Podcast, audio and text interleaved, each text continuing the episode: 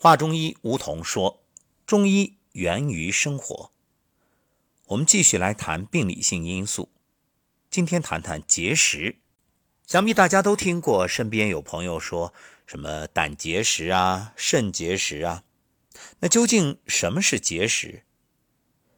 结石是指停滞于脏腑管腔的坚硬的像石头一样的物质，是一种砂石样的病理产物。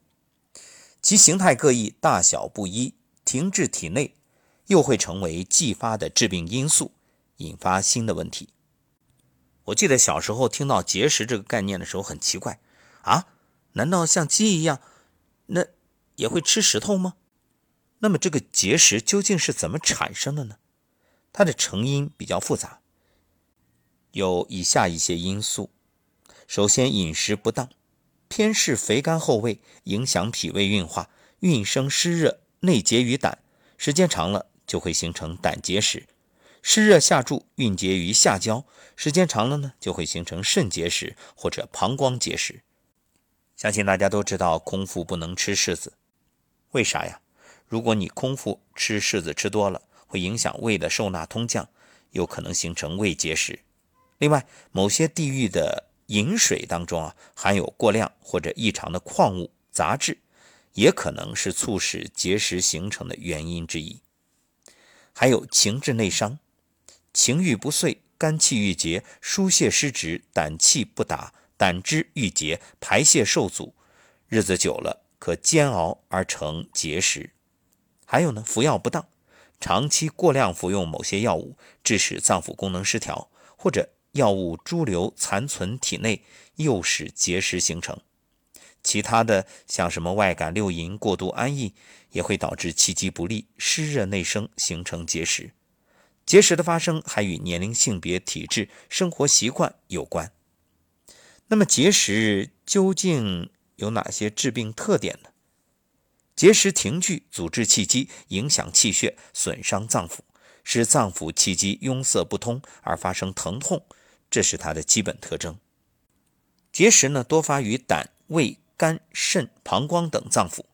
肝气疏泄，关系胆汁的生成和排泄；肾的气化，影响尿液的生成和排泄。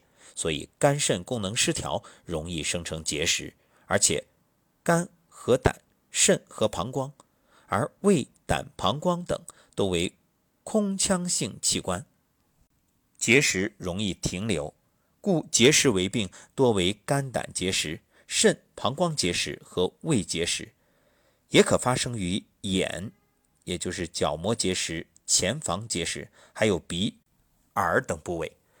在鼻呢为鼻石，在耳为耳石。结石的病程较长，轻重不一。结石多半为湿热内蕴，日久煎熬而成，故大多数结石的形成过程缓慢漫长。结石的大小不等，停留部位不一，临床表现各异。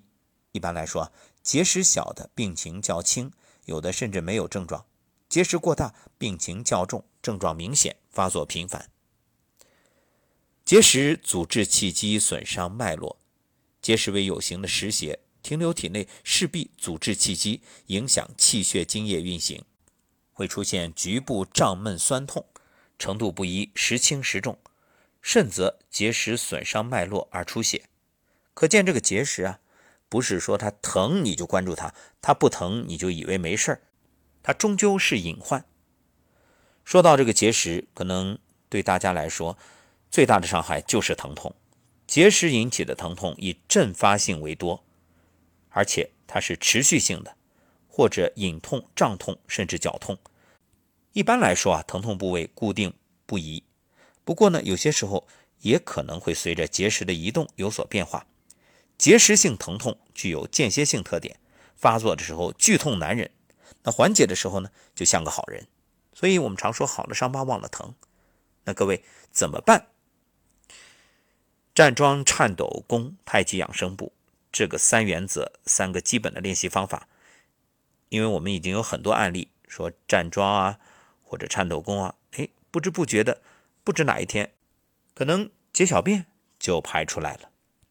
其实归根结底啊，把生活习惯调整好，能够食饮有节，起居有常，不忘坐牢，坚持练功，那一切就是水到渠成。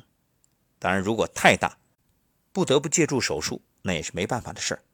想必躺到手术台上，才会真正的追悔莫及。早知今日，何必当初。